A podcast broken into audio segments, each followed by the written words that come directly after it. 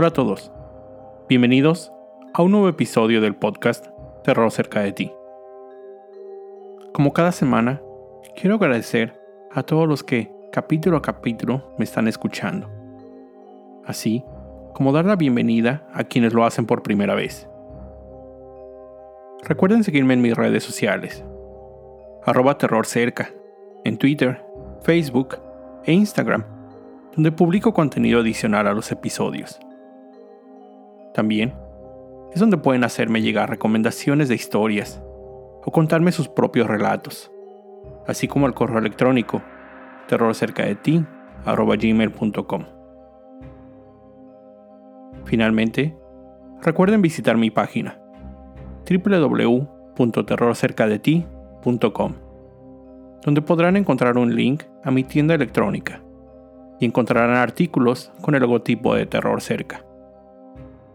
No olviden que una parte de las ventas será donada a una institución sin fines de lucro. Esta semana les traigo una historia que fue una sugerencia. Recordando la felicitación que mandé la semana pasada, esta recomendación fue hecha por dos personas, Karina y también por Nayeli Beltrán, quienes me sugirieron sobre las muchas leyendas que existen en Guanajuato, en México, Gracias por la sugerencia. Aquí les traigo solo una pequeña muestra de las tantas leyendas de Guanajuato. Las dos primeras son en específico de Salamanca. Una noche, como cualquier otra, un taxista se encontraba rondando las calles de Salamanca en busca de pasaje luchando contra el cansancio después de un largo día de trabajo.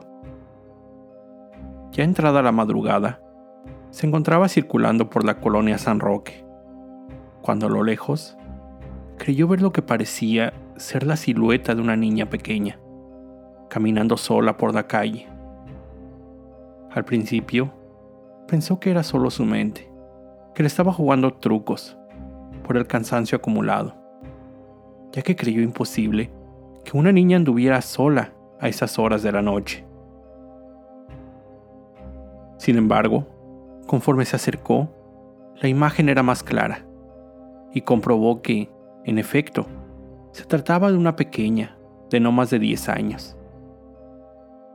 Al llegar a ella se detuvo para, principalmente, comprobar si la niña se encontraba bien y ofrecerle su ayuda. El taxista hizo esto. Le preguntó si necesitaba ayuda. A lo que la pequeña, con una dulce voz, solo le preguntó que si la podía llevar a casa con sus papás. Que no llevaba dinero, pero que llegando a casa con ellos le pagarían. El taxista de inmediato dijo que sí. No era el dinero lo que le preocupaba, sino la seguridad de la niña. Aún se le hacía increíble que esa pequeña anduviera solas. Al llegar al domicilio indicado, este se encontraba en unos edificios, justo frente al Panteón de las Flores. El conductor volteó por el espejo retrovisor para indicarle a la pequeña que ya habían llegado. Pero para su sorpresa, ella ya no se encontraba en el vehículo. Ya sé qué es lo que todos ustedes están pensando en este momento. Pero no, no es la clásica historia. El taxista bajó de su automóvil y lo primero que hizo fue corroborar que, efectivamente, no hubiera nadie en la parte posterior, así como que las dos puertas se encontraran cerradas, ya que nunca escuchó el sonido de estas. A lo lejos, inspeccionó el edificio de la dirección que le había dicho pero no veía nada. Con gran preocupación, pero también, sin mucho que poder hacer, decidió alejarse de ahí. Pero cuando se encontraba justo por subirse a su taxi, su vista se posó en el panteón que se encontraba cruzando la calle. Y con gran terror, vio a la pequeña en la pared, subiéndola. No, más que subiendo, escalándola ya que el cuerpo de la niña se había convertido en una araña. La parte inferior de su cuerpo, que al inicio solo había visto cubierto por el vestido que llevaba, dejaba ver ocho patas de araña. Y pudo ver cómo la criatura iba trepando la pared del panteón. Justo al llegar a lo más alto, la cabeza de la niña giró 180 grados y vio directamente a los ojos al conductor. Solo que esta vez se habían tornado de un color rojo. Parecía irradiaban fuego.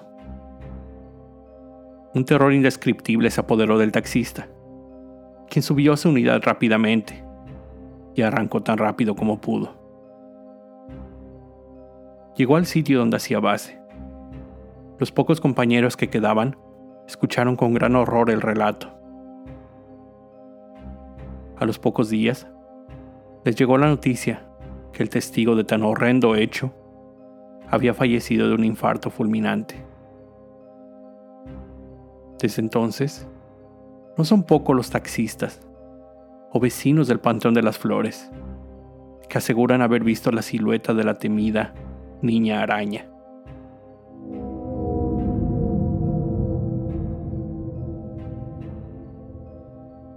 Es tiempo de cuaresma y las campanas del santuario de Nuestra Señora de Guadalupe suenan. Pero el repicar de estas no es el mismo de siempre. Suena más leve, como distante. Pero, ¿qué tiene de raro escuchar las campanas? Que es justo medianoche. Solo algunos despistados o aquellos que se encuentran de fiesta las pueden escuchar quienes lo hacen son sometidos a un tipo de trance y comienzan su caminar hacia el santuario. Al llegar ahí, pueden darse cuenta que la iglesia no está llena. Al contrario, son solo unas cuantas personas las que asisten a esta ceremonia, en este extraño horario. Y además, todos ellos se encuentran bajo el mismo estado de trance, con la mirada perdida cuando la misa está por comenzar, todo parece normal al principio. Los cirios se encuentran prendidos. Pero cuando el sacerdote llega, no es el que todos ellos conocen.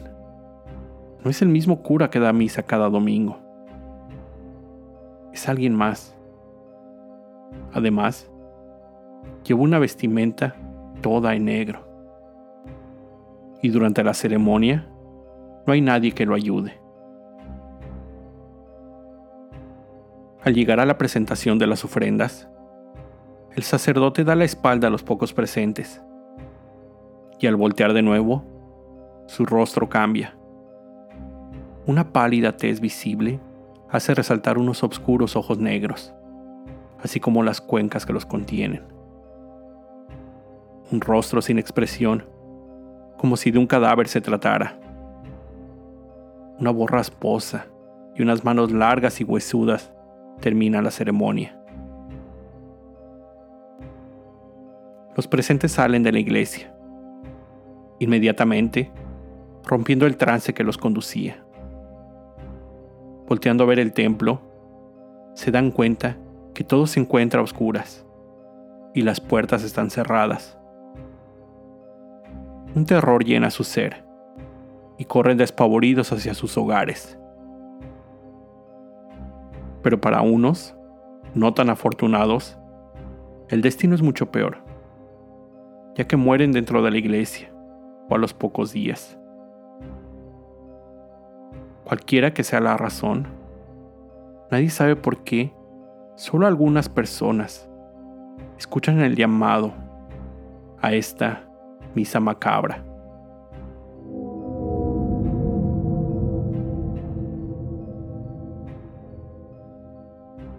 En 1830 se desató la plaga de la peste en Guanajuato, lo que trajo centenas de muertes en la población.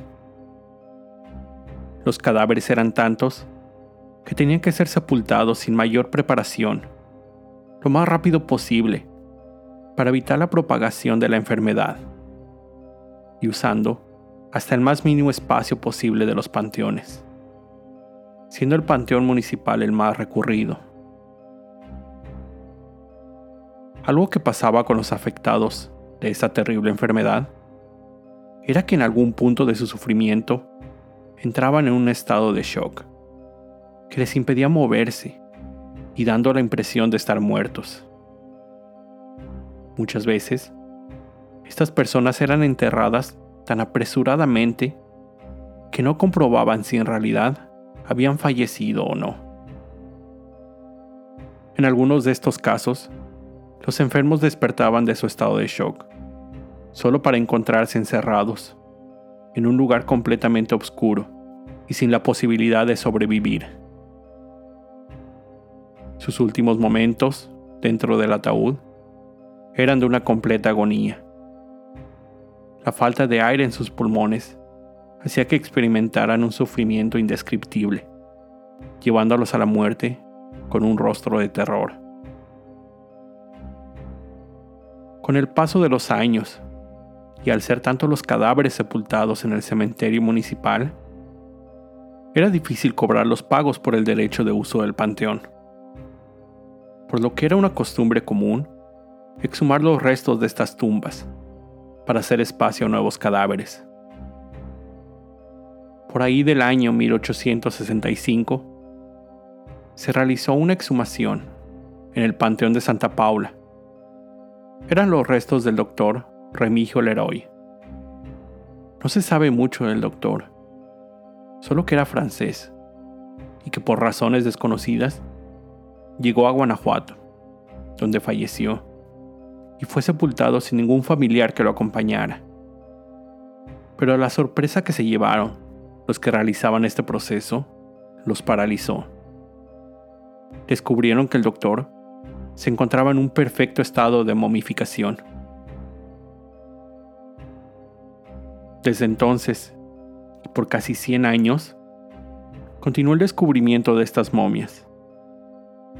Este proceso se dio de forma natural las características del subsuelo hicieron que los cadáveres se conservaran, en muchos casos, casi tal y como al momento de fallecer. Es por eso que algunas de estas muestran una expresión de terror y dolor en lo que queda de su rostro. En un inicio, las momias que se descubrieron eran expuestas en las catacumbas del mismo panteón un sepulturero, era el encargado de guiar a los visitantes, quienes después de pagar una cooperación, eran conducidos a través de una escalera de caracol, hasta el nivel donde se encontraban todas las momias, en posición de pie, a la vista de todos los valientes que se atrevían a entrar. La popularidad de este destino creció tanto que el gobierno estableció un museo en el que las momias son expuestas de forma más ordenada, en exhibiciones, y cada una de las 78 momias cuentan con una historia. La leyenda dice que en una ocasión llegó un turista a visitar el museo. En la entrada, el empleado le mencionó que tenía suerte, ya que las momias justo habían regresado de una exposición en el extranjero. El turista entró con gran emoción a ver el grupo de momias. Recorrió todo el lugar, incluida la sala de los angelitos, que posiblemente sea la más tétrica, ya que en ella se pueden ver los restos de niños, que, en la época que fallecieron, era costumbre vestirlos de santos o ángeles. De ahí el nombre de esta sala. En otra de las salas encontró que una de las momias no se encontraba en su lugar. Y al recordar lo que el empleado del lugar le mencionó, pensó que aún se encontraba resguardada. Terminó su recorrido y comprobó el porqué de la fama de este lugar. La experiencia de caminar entre cadáveres era algo inexplicable. Al salir del museo y caminando hacia su hotel, vio como una mujer estaba por cruzar la calle, sin darse cuenta que un auto venía directamente hacia ella. Él corrió y jaló a la mujer, salvándola de una muerte segura. Ella le agradeció, pero cuando él trató de ver el rostro de la mujer, no pudo, ya que éste se encontraba cubierto por un velo. Pero, mientras aún sostenía la mano de la mujer, notó una sensación extraña. Al bajar su mirada, se encontró con una mano esquelética, con solo algunos restos de carne acartonada. En un acto reflejo, soltó esa mano huesuda, recordando las momias que recién acababa de ver. Tardó solo un segundo en salir de su asombro, pero al alzar la vista, la mujer había desaparecido. Se dice que de vez en cuando algunas momias pueden ser vistas recorriendo los callejones de Guanajuato.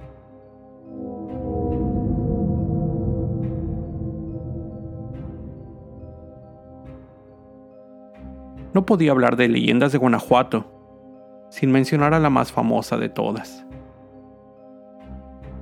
Carmen, una bella joven, hija única de un adinerado, celoso y violento padre. Carmen conoció y se enamoró de Carlos, un humilde minero que vivía en la ciudad.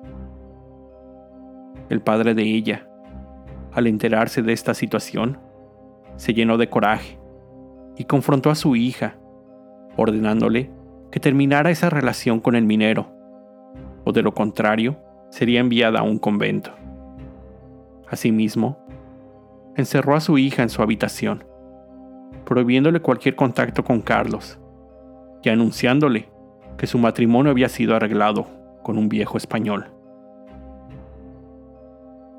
A través de su dama de compañía, Carmen le hizo llegar una carta a Carlos, donde le contaba su situación.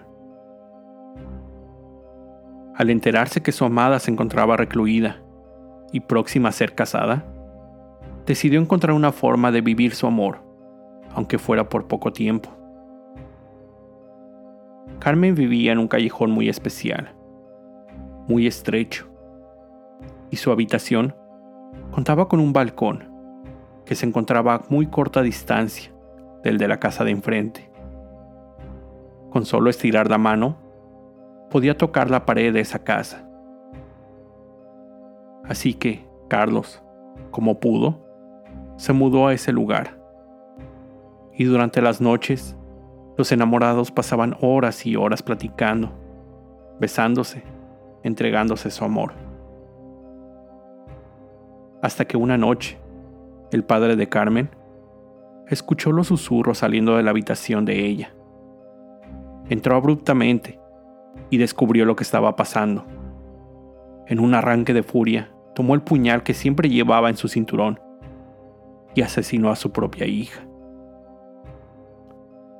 Carlos vio cómo su amada perdía la vida y no pudo hacer nada más que sostener y darle un beso de despedida en su mano.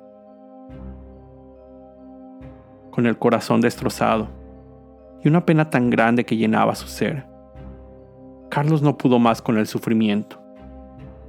Fue encontrado muerto a los pocos días. Se había lanzado desde el tiro principal de la mina donde laboraba.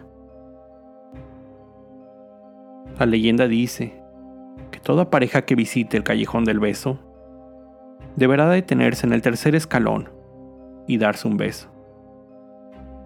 Para quienes lo hagan, gozarán de siete años de buena suerte y felicidad. Para los que decidan no hacerlo, esos siete años serán de mala suerte, incluyendo una relación fallida.